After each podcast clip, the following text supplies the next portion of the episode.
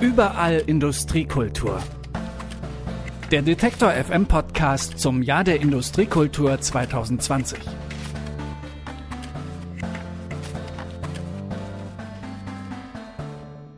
Hallo zusammen, schön, dass ihr dabei seid. Ich bin Stefan Ziegert und sage herzlich willkommen zu unserem Podcast Überall Industriekultur hier bei Detektor FM.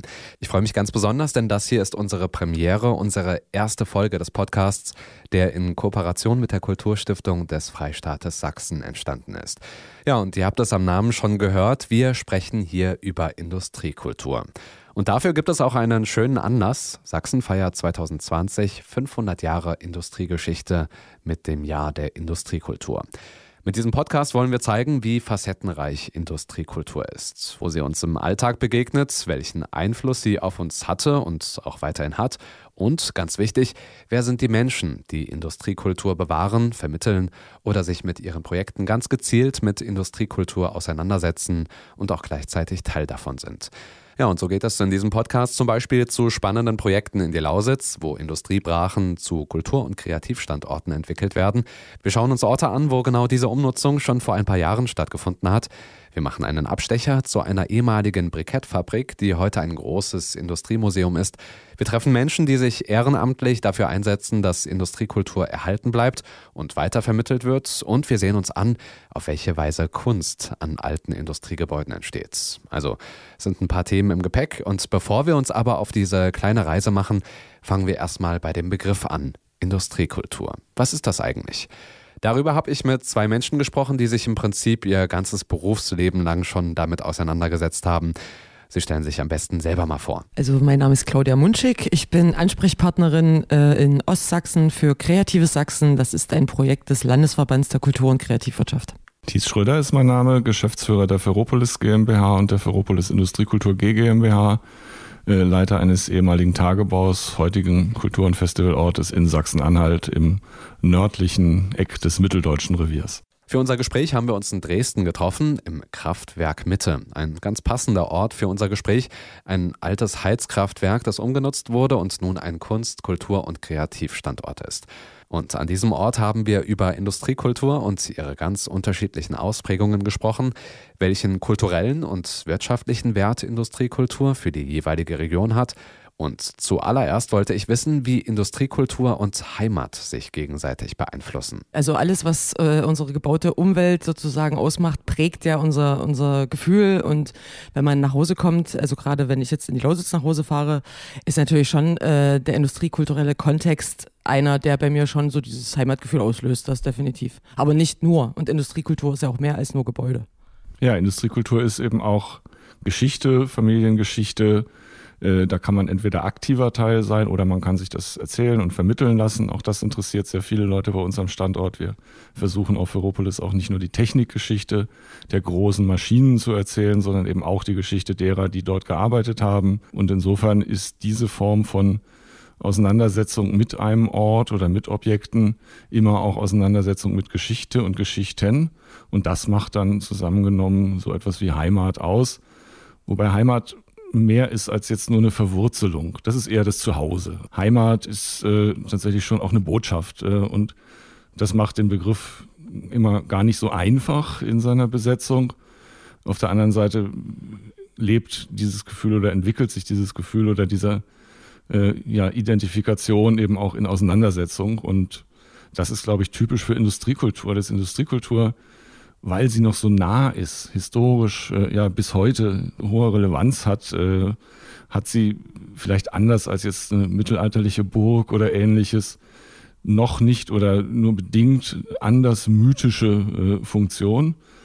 Und viele, gerade ältere Generationen, die das noch sehr unmittelbar mit Arbeitserfahrung verbinden, haben natürlich auch ein gespaltenes Verhältnis zu Industriekultur die können sich das auch nicht vorstellen, dass an ihrem Arbeitsplatz jetzt Theater gespielt wird oder gefeiert wird. Das hat noch mit dem Übergang einer industriellen Arbeitsgesellschaft in eine postindustrielle Arbeitsgesellschaft zu tun. Immer noch Industrie, Industrialisierung 4.0 bleibt ein wesentliches Thema, aber es ist nicht mehr die industrielle Arbeitsgesellschaft, in der wir jetzt miteinander arbeiten und äh, in der wir die Industriekultur in die Zukunft führen. Da sind schon sehr viele wichtige Stichpunkte dabei. Ich glaube, wir können gleich noch ins Detail gehen und das auch anhand Ihrer Arbeit und diese Verbindung zwischen Industriekultur und Heimatgefühl und Identität näher beleuchten. Vielleicht, äh, Frau Munschik, Sie selbst arbeiten hier beim Branchenverband Kreatives Sachsen. Vielleicht nochmal ganz kurz erklärt, was genau machen Sie da? Ähm, der Branchenverband hat sich äh, sozusagen aufgestellt aus einer Unternehmerszene. Also wir sprechen in Sachsen von 10.000 Unternehmen, die der Kultur- und Kreativwirtschaft zugeordnet werden. Und diese Unternehmen oder ein Teil dieser Unternehmen hat sich zusammengeschlossen zu einem Verband und dieser Verband möchte Kultur- und Kreativwirtschaft sichtbar machen, äh, die Akteure vor Ort unterstützen. Wir bieten auch sehr spezifische Weiterbildungsangebote an. Wir sorgen vor allen Dingen dafür, dass äh, auch vor Ort Netzwerke entstehen können, die diese vielen kleinteiligen Unternehmen und Solo-Selbstständigen gemeinsam ins Arbeiten bringen. Und das ist auch schon die Verbindung eigentlich zur äh, Industriekultur, denn ich habe eigentlich über die Industriekultur erst gelernt, äh, dass es diese Szene überhaupt gibt. Und spannend ist vor allen Dingen, dass die Akteure aus der Kultur- und Kreativwirtschaft sehr denkmalpflegerisch äh, sauber fast, kann man sagen, oder sehr sensibel mit den Gebäuden umgehen und aus diesen alten historischen Orten der Arbeit wieder neue Orte der Arbeit machen. Also das ist ein, auch ein ganz spannender Zusammenhang. Und interessant ist auch, dass es meistens über so eine Erschließung erstmal äh, über Kultur, über kulturelle Angebote funktioniert und dann äh, verstetigt sich das Ganze äh, ja in wirklich so, ein, so einen bunten Mix aus unterschiedlichen Solo-selbstständigen Unternehmern, die dann in so einem Objekt auch wirklich arbeiten und teilweise auch leben. Und die Arbeit funktioniert, zumindest die Büroarbeit, funktioniert von hier, von Dresden aus. Machen wir mal einen gedanklichen Sprung. Ich habe mal geschaut, 160 Kilometer von hier entfernt zur Stadt aus Eisen. Das ist nämlich die Übersetzung von Ferropolis. Das liegt bei Gräfenhainichen. Die nächste größere Stadt ist Wittenberg. Wer Ferropolis jetzt noch nicht gesehen hat, vielleicht mal ein kurzer Abriss. Was steckt dahinter? Ja, tatsächlich eine Halbinsel inzwischen in einem ehemaligen Braunkohletagebau, heute ein See die meisten Besucher erkennen nicht mehr, dass das eine menschengemachte Landschaft ist, äh, sondern sind erstaunt, äh, wie die Natur äh, sich diese ja durchaus Wunden, die in der Braunkohle, aktiven Braunkohleförderzeit gerissen wurden, wieder zurückgeholt hat. Und inmitten dieser fast natürlich anmutenden, aber menschgemachten Landschaft eine Halbinsel, auf der fünf große Geräte ihre Heimat gefunden haben. Ein halbes Jahrhundert Technikgeschichte. Die Geräte sind zum Teil aus den 1940er Jahren, zum Teil aus den 1980er Jahren. Ja, und da hake ich mich mal ganz kurz dazwischen. Das werde ich im Interview immer mal wieder machen, wenn ich das Gefühl habe, dass etwas nochmal genauer erklärt werden kann. Zum Beispiel, wenn hier Thies Schröder von großen Geräten spricht, dann meint er riesige, mehrere tausend Tonnen schwere Braunkohlebagger und Absetzer, die 30 bis 40 Meter hoch sind. Ja, und diese Bagger, die heißen heute Mad Max oder Big Wheel. Früher, da hatten die aber technische Bezeichnungen wie SRS oder A2S und dann viele Ziffern. War schwer zu merken, das hat auch ein britischer Bühnendesigner gedacht und hat den überlebensgroßen Maschinen dann einfach neue Namen gegeben. Diese Bagger, die prägen nicht nur das Bild von Ferropolis, sie sorgen heute für Faszination und auch damals schon. Dazu aber gleich mehr. Aber vor allem ist Ferropolis eben auch ein Ort, der an die Bergbaugeschichte erinnert. Äh, dort sind ehemalige Bergleute aktiv, äh, stellen ihre Lebenserinnerungen auch aus, erläutern sie gerne. Und im Sommer wandelt sich dann das Bild. Äh, dann sind wir nicht nur Freilichtmuseum und ein schöner Ort zum Baden, sondern eben auch ein Ort, an dem die großen Festivals in Mitteldeutschland und in Europa stattfinden. Das Melt, das Splash, das Full Force und andere haben dort ihre Heimat gefunden. Auch das ist eine Form von Heimat. Und äh, dort wird dann einfach ja, nach den neuesten Ideen der Kreativen, die in dem Fall eben Musiker sind, DJs sind, äh, Lichtkünstler sind, das äh, Verbundene oder Verbindende gefeiert, äh, was die jeweilige Generation ausmacht. Und das ist in der Regel Musik. Ja, und das klingt dann in etwa so.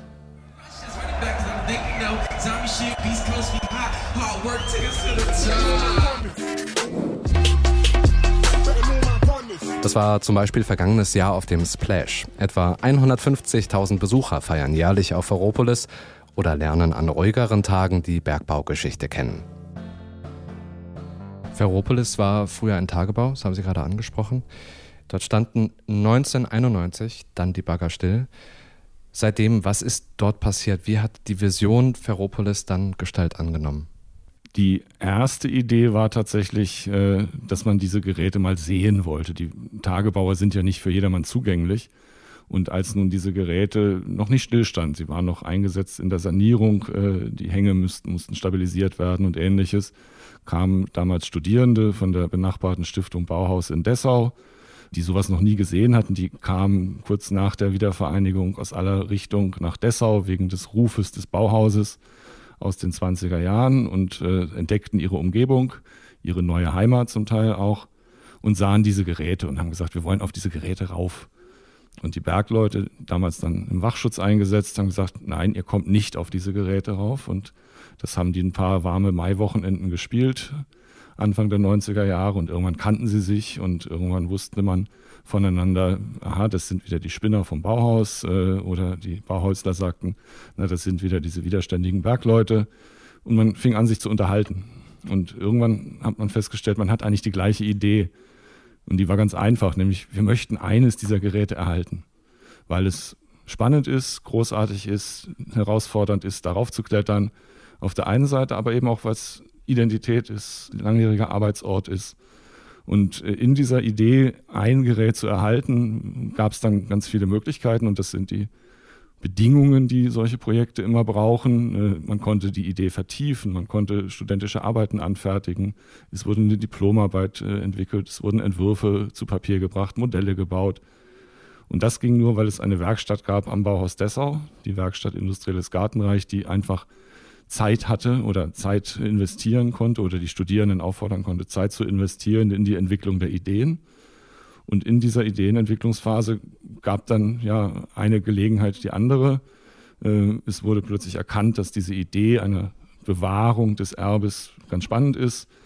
Äh, ein, ja, ich muss schon fast sagen, anarchischer, in diesen anarchischen Zeiten ein, ein zuständiger Tagebauleiter oder Revierleiter war es, hat dann einfach über Nacht äh, mit Federstrich entschieden, dass das Geld, was er hatte, um diese Geräte zu verschrotten, jetzt umgewidmet wird in den Erhalt.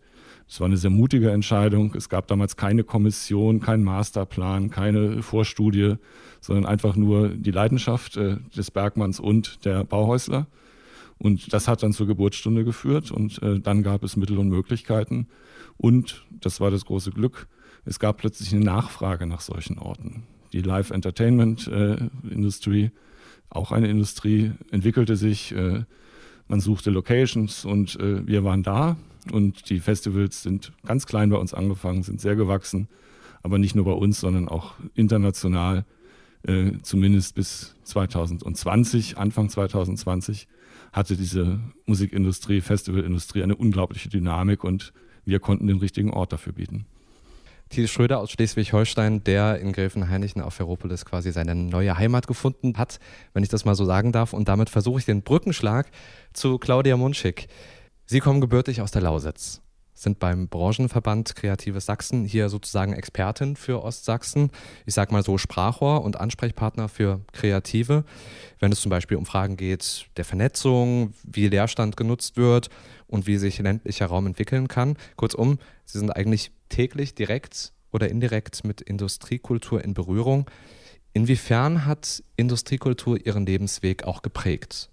Also ich kam äh, vor meinem Architekturstudium schon ständig mit Industriekultur in Kontakt, weil ich ja als Wendekind sozusagen diese Spielwiese, die wir in den 90ern erleben durften, äh, voll mit ausgekostet habe. Also wir sind damals einfach losgegangen in die leerstehenden Fabriken, die ja so ab den 92er bis 94er Jahren dann gerade in der Lausitz ja massivst geschlossen wurden. Wir sind da rein, wir haben die Dinger besetzt, wir haben da eben Festivals gemacht, äh, unsere Proberäume äh, drin eröffnet, irgendwelche Offspace-Galerien äh, durchgezogen und das war schon eine ziemlich wilde Zeit und daher kam, glaube ich, dann auch so ein bisschen die Affinität zum Thema.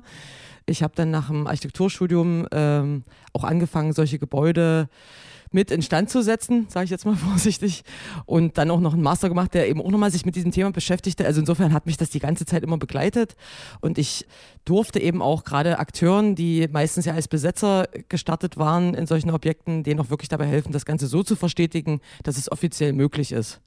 Ähm, und ja, das war dann eigentlich wiederum, also die Industriekultur war auch dann wiederum Basis für den Job, den ich jetzt mache, weil ich eben über den Kontakt zu den Akteuren gemerkt habe, was das für eine spannende Szene ist und als ich dann noch gelernt hatte, dass das auch wirklich wirtschaftlich ein ganz wichtiger Faktor ist. Also gerade das Ferropolis ist ja auch ein super Beispiel, ne? wie man in einer Region, wo sonst eigentlich eher wenig Wertschöpfung passiert, äh, mit solchen Sachen richtig Wertschöpfung auslösen kann.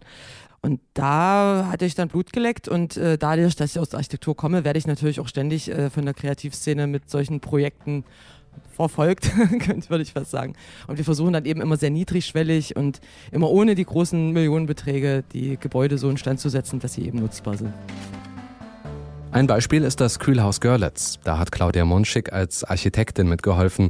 Da wurde versucht, mit so wenig Geld wie möglich das Gebäude zu sanieren, damit der Verein Veranstaltungen machen oder Räume vermieten kann. Über das Projekt dort sprechen wir aber in einer ganz eigenen Folge. Ich kann mir vorstellen, dass viele, wenn sie an die Lausitz denken, an Kohleabbau denken, dass es irgendwie verbunden wird. Ich meine, die, die Nachrichten in den vergangenen Monaten, die äh, mit dem Kohleausstieg und dem Strukturwandel zusammenhingen, haben das ja auch, sag ich mal, auch noch so ein bisschen äh, verstärkt. Und es gab ja, das haben Sie auch schon angesprochen, weitaus mehr Industrieprodukte aus der Lausitz. Aber es kommt mir so vor, als würde diese vielfältige industrielle Vergangenheit so ein bisschen untergehen. Ja, ich glaube, wir entdecken das auch nochmal ganz anders in unserer Generation. Also wir hatten das ja vorhin noch schon kurz angesprochen. Es ist ja eine komplett andere Geschichte, sich so ein Gebäude neu anzueignen oder da wirklich eben gearbeitet zu haben und den Untergang dieses Unternehmens mitbekommen zu haben. Und da haben wir eine ganz andere Chance, auch das für uns, also unsere Generation sozusagen nochmal neu zu erschließen als Thema. Und deswegen glaube ich auch, dass wir in den nächsten Jahren eine ganz andere Sichtbarkeit hinbekommen. Also ich habe auch immer gerne in der Lausitz dann, um, um, zu erklären, warum mir das Thema so viel Spaß macht, äh, damit angefangen, dass eigentlich die Umgebindehäuser, dieses typische Holzbauform, Holzhausbauform aus der Lausitz, dass das eigentlich die ersten Industriebauten sind, die wir in der Lausitz hatten, weil das waren die alten Webstuhl-Blockhütten sozusagen äh, von den Webern. Also insofern fängt die Geschichte der Industrie in der Lausitz viel, viel früher an als mit dem Kohleabbau. Herr Schröder, ich habe ja schon den Strukturwandel angesprochen gehabt. Bei Ferropolis war das ja sozusagen Teil eines früheren Strukturwandels, also einige Jahre früher nach der Wende. Wie haben die Menschen aus der Region diesen Wandel von Kohleabbau zu Kulturraum getragen oder vielleicht am Anfang sogar ertragen? Es ist tatsächlich so, dass es zum Anfang äh, ein relativ hohes Maß an Skepsis gab äh, weil eben ein ehemaliger Arbeitsplatz jetzt plötzlich einer ganz anderen Nutzung zugeführt wurde, ganz andere Leute sich dort tummelten. Das fanden nicht alle gut. Äh, es hat sich dann im Laufe der Jahre, muss ich sagen, das ist kein Prozess von wenigen Wochen oder Monaten, aber auch kein Prozess von Jahrzehnten, sondern wir können inzwischen aus unserer Erfahrung ganz gut eingrenzen, dass es in der Regel so zwei, drei, vielleicht vier Jahre dauert, bis dann ein hohes Maß an Identifikation und auch Akzeptanz einsetzt. Und äh, das passiert auch nicht von selbst. Man muss auch immer wieder zum Gespräch einladen und muss mit denen, die diese Orte geprägt haben, die quasi auch eine Art Besitzanspruch auf diese Orte haben, ideellen Besitzanspruch, muss man auch reden. Und da hilft dann wieder die Kunst, tatsächlich in dem Fall die Kunst. Äh, für uns war zum Beispiel die Arbeit eines weltweit äh, renommierten Graffiti- oder Street Art-Künstlers sehr wichtig, der überlebensgroße Porträts einiger Bergleute angefertigt hat aber nicht einfach nur vom Passbild, äh, sondern mit denen sehr, sehr lange intensive Interviews geführt hat. Und das merkt man den Kunstwerken auch an, die leben quasi. Sie haben den ideellen Wert angesprochen, den Menschen natürlich empfinden, die dort jahrelang, jahrzehntelang gearbeitet haben und äh, plötzlich ist das nicht mehr möglich und sie sehen ihre alte Arbeitsstätte, die sich anders entwickelt, vielleicht auch am Anfang nicht so, wie Sie sich das vorgestellt haben. Wie haben Sie mit den Menschen gesprochen oder wie haben Sie diese Gespräche erlebt? Also ich glaube, das eine ist, äh, jeder oder jede, mit denen wir gesprochen haben, hat erstmal eine Verlusterfahrung transportiert und hatte immer Sorge, dass wir, die jetzt nicht in der Bergbaugeneration dort aufgewachsen sind, vielleicht diese Verlusterfahrung noch begrüßen oder sogar äh, hämisch begleiten oder sagen, wir haben ja recht mit den, also die Kohle ist sowieso eine Energieform, die viel zu gefährlich und giftig ist und so weiter. Und diese Generation fühlt sich auch angegriffen, wenn beispielsweise eine klimapolitische Diskussion läuft und eine Friday for Future Bewegung sagt, das ist äh, die Technologie der Großeltern, damit wollen wir nichts mehr zu tun haben. Insofern haben wir immer versucht, äh, den inhaltlichen Streit nicht auszuweichen, aber immer mit viel Respekt miteinander umzugehen. Und das hat tatsächlich sehr geholfen. Und heute ist es tatsächlich so, dass uns äh, die ehemaligen Bergleute, die den Ort quasi für sich in der jetzigen Form wiederentdeckt haben, dass die auch Ferropolis vermitteln. Die vermitteln nicht mehr nur Golpa Nord und wie es dort irgendwann in den 80er oder 70er Jahren war, sondern die erklären den Gästen, die nach Ferropolis kommen, eben auch, was dort heute stattfindet. Also da erklärt ein ehemaliger Bergmann, wie ein Melt-Festival funktioniert. Und umgekehrt wissen die, die lange Jahre auf dem Meld sind, inzwischen auch einiges über Braunkohletagebau. Und ich glaube, das ist das Zweite, neben den kreativen Orten, den Potenzialen. Das Zweite, was Industriekultur oder Transformationskultur möglich macht, eben diesen Lernprozess gemeinsam an den Objekten zu gehen. Und das Dritte, das gehört auch immer dazu, Industriekultur ist auch Trauerarbeit. Es ist auch eine notwendige gesellschaftliche Leistung, sich von Dingen zu verabschieden. Und äh, dazu dient auch Industriekultur. Und da hat sie auch tatsächlich in gewisser Hinsicht eine gesellschaftsstrategische Funktion.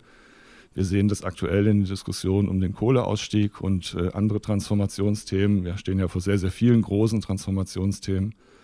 Äh, inzwischen ist durchaus auch erkannt worden, dass die Auseinandersetzung mit dieser Vergangenheit ein Teil der Zukunftsgestaltung und Zukunftsgewinnung ist. Es gibt anders als in den 90er Jahren inzwischen Projekte und auch zum Teil öffentliche Mittel, um äh, strategisch mit dieser Geschichte umzugehen. Und man weiß, glaube ich, auch inzwischen, warum man das tut, nämlich um ganz starke Disruptionen und politisches Auseinanderbrechen möglicherweise nicht so stark werden zu lassen. Das ist kein äh, sedierendes Umgehen, das muss schon ein, ein kreatives und auch diskursives Umgehen sein. Aber das ist Trauerarbeit ja auch immer. Also man erinnert sich ja auch nicht nur an die guten Seiten äh, irgendeiner Vergangenheit, sondern setzt sich auseinander mit dieser und dazu dient auch Industriekultur. Jetzt haben wir schon viele Aspekte angesprochen und es gibt viele Ansätze, es gibt viele Versuche, eine Definition für Industriekultur abzuliefern. Und ich glaube, das Problem dabei ist, dass es entweder ziemlich weit gefasst ist oder auf der anderen Seite etwas ausgrenzt und äh, ja, etwas ausschließt. Deshalb interessiert es mich, wie Sie beide jeweils aus Ihrer Perspektive heraus Industriekultur beschreiben würden. Industriekultur ist äh, die Auseinandersetzung mit der jüngeren Geschichte und Gegenwart äh, angesichts dessen, dass man ahnt, dass die Zukunft etwas vollständig anderes sein wird und man versucht, so eine Art ja, Boden unter die Füße zu bekommen, um für diesen Weg in die Zukunft gerüstet zu sein. Und da guckt man völlig logisch erstmal auf das Naheliegende, eben auf die jüngere Geschichte oder auf die Strukturen, die bis heute die Gegenwart ausmachen und setzt sich mit denen auseinander. Und die Objekte der Industriekultur sind Anlässe für diese Auseinandersetzung. Die erste Annäherung ist ganz häufig eine kulturelle, eine fotografische, eine künstlerische. Äh, man muss diese Orte ja auch ästhetisch neu bewerten. Viele empfinden sie zum Anfang mal als hässlich und dann plötzlich als wunderschön. Aber es sind eben nicht nur schöne Orte oder schön wahrgenommene Orte, sondern es sind Potenzialräume. Man kann tatsächlich Neues in bestehende Strukturen hineinbringen oder auch bestehende Strukturen komplett über den Haufen werfen und trotzdem die Hülle noch nutzen für Neues. Das gelingt eben dann besonders gut, wenn man das Alte nicht einfach rigoros und denkt, das ist vielleicht die Antwort des 21. Jahrhunderts. Also die Moderne hat ja davon gelebt, dass sie ihre Kraft, ihr Potenzial darüber entfaltet hat, dass sie gesagt hat, wir müssen die Vergangenheit komplett negieren. Wir können uns damit nicht befassen und beschäftigen. Die ist ausradiert und es ist technologisch und gesellschaftlich notwendig, dieses zu tun. Äh, es gab dann postmoderne Phasen und neue Wahrnehmungen und heute, glaube ich, sind wir recht klar darin, dass wir sagen, äh, wir werden nicht einfach nur äh, auf den Gräbern der Vergangenheit oder diese ausradieren, die Zukunft gestalten, sondern im Wissen darum, äh, was das Industriezeitalter ausgemacht hat und auch in Zukunft noch ausmachen werden, aber in einer selbstbewussten Auswahl dessen, was uns denn an Industrialisierung für die Zukunft besonders interessiert, wie wir sie auch verantwortungsbewusst weiterentwickeln können und möglicherweise dann doch besser und gerechter, äh, ökologischer und so weiter. Das sind viele Aspekte, die alle in dieses Industriekulturthema hineinspielen. Und jetzt klingt es plötzlich so beliebig, aber es ist nicht beliebig, sondern es ist immer die Auseinandersetzung mit Veränderung. Also Industriekultur ist für mich, und um es versucht, also ich versuche es mal in einen Satz zu fassen, ist für mich die aktive Auseinandersetzung mit Veränderung. Nicht nur mit Geschichte, nicht nur mit dem Neuen, sondern genau mit diesem Übergang von Geschichte ins Neue. Das ist lebendige Industriekultur. Der einzige Aspekt, den ich vielleicht noch ergänzen würde, wäre, dass äh, das Spannende eben ist, genau auf diesem Weg eben zu gucken, was die neuen Werkzeuge, die wir haben, also gerade digitale Werkzeuge, eigentlich auch für den Arbeitsraum, in dem wir uns befinden, bedeuten. Also, und das ist, glaube ich, noch so ein spannendes äh, so eine spannende Frage, halt zu gucken, was eben Industriekultur, wenn man davon ausgeht, dass sich das immer weiterentwickelt, eben wirklich in 10, 20 Jahren bedeutet und was wir eigentlich jetzt vielleicht für Räume dafür schon schaffen müssten. Also ich glaube, da gibt es durchaus immer noch Gebäude, die aktuell gebaut werden, die diesen Anforderungen später nicht mehr gerecht werden werden und das in wenigen Jahren. Also das ist auf jeden Fall noch was, was wir mitdenken müssen. Zum Abschluss der Industriekultur kommt ja in Sachsen durch das Themenjahr eine ganz besondere Aufmerksamkeit, aber schauen wir mal so ein bisschen in die Glaskugel, in die Zukunft. Was ist denn Ihre Version oder ja, Ihre Vision für die Industriekultur in zehn Jahren? In zehn Jahren haben wir hoffentlich die Räume, die wir heute schon entdecken, äh, weiter gesichert, äh, haben eine hohe Diversität, vor allen Dingen in den Zeugnissen der Industriekultur, auf die wir zurückblicken können und äh, haben noch mehr gelernt aus dem, was unsere Vorfahren schon äh, in Wertschöpfungsketten ausgetestet haben und setzen das sozusagen in die Zukunft um. In zehn Jahren ist äh, Industriekultur Lernstoff, Unterrichtsstoff, vielleicht nicht in den klassischen Schulen, die gibt es in zehn Jahren vielleicht auch so gar nicht mehr, sondern in Online- oder Offline-Lerneinheiten. Dann sind hier an solchen Standorten oder auf Ferropolis äh, Menschen, die sich mit ihrer Zukunft beschäftigen, egal welchen Alters, und erarbeiten und leben in diesen Orten äh, das, was eben Zukunft ausmacht. Und äh, in zehn Jahren werden wir einen noch ganz anderen Begriff von Industriekultur haben, weil wir wahrscheinlich auch in der Erforschung des Themas, nicht nur in der Dokumentation des Vergangenen und Erhaltenswerten, sondern auch in der Erforschung der Strukturen, die dahinter stehen, weiter sein werden und auch dann in einem anderen Wirtschafts- und Gesellschaftssystem zurückschauen auf äh, diesen Übergang von der Industrialisierung der dritten Phase in die dann äh, schon weit vorangeschrittene vierte Phase. Und insofern werden die Gebäude und das, was uns immer als erstes fasziniert, die Bagger, die Gebäude, die Orte, ja, ich glaube, sehr verehrt werden. Ich glaube, wir stehen tatsächlich vor einer äh, Epoche, äh, wo diese alten Orte sehr, sehr große Verehrung erfahren werden. Es sind ja zum Teil auch Kathedralen in ihrer Wirkung und äh, ich denke, dass das so ähnlich sein wird. Die werden ganz, ganz fest ins kulturelle Gedächtnis und in die Identität eingeschrieben sein. Auch an Orten wie Dresden, die noch so viele andere Epochen haben, die Identität ausmachen.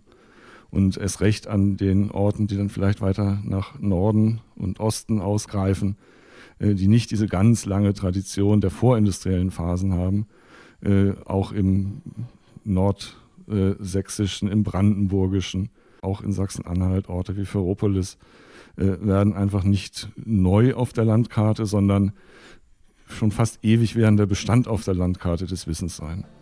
Und das sind schöne Abschlussworte. Ich danke vielmals für das Gespräch und eine gute Heimfahrt. Danke sehr. Claudia Munschik vom Branchenverband Kreatives Sachsen und Thies Schröder, Geschäftsführer der Ferropolis GmbH und der Ferropolis Industriekultur GmbH waren das. Mit ihnen habe ich darüber gesprochen, was Industriekultur ist. Und wie man ganz gut rausgehört hat, Industriekultur ist vielschichtig. Industriekultur ist die Auseinandersetzung mit Veränderung. Und große Veränderung, die findet zum Beispiel in Weißwasser in der Oberlausitz statt. Eine Stadt mit langer Glasmachertradition. Auf dem Gelände einer Spezialglasfabrik ist ein soziokulturelles Zentrum entstanden. Und der Standort, der wird dort weiterentwickelt. Das schauen wir uns genauer an. In der nächsten Folge in zwei Wochen geht es also nach Weißwasser. Bis dahin, ich sage danke fürs Zuhören. Gebt uns gerne Feedback, Lob oder Kritik. Könnt ihr schreiben an kontakt.detektor.fm. Und wenn ihr mögt, dann könnt ihr uns gerne abonnieren und zwar einfach in der Podcast-App eures Vertrauens. Ich sage Tschüss und bis in zwei Wochen. Überall Industriekultur. Der Detektor FM Podcast zum Jahr der Industriekultur 2020.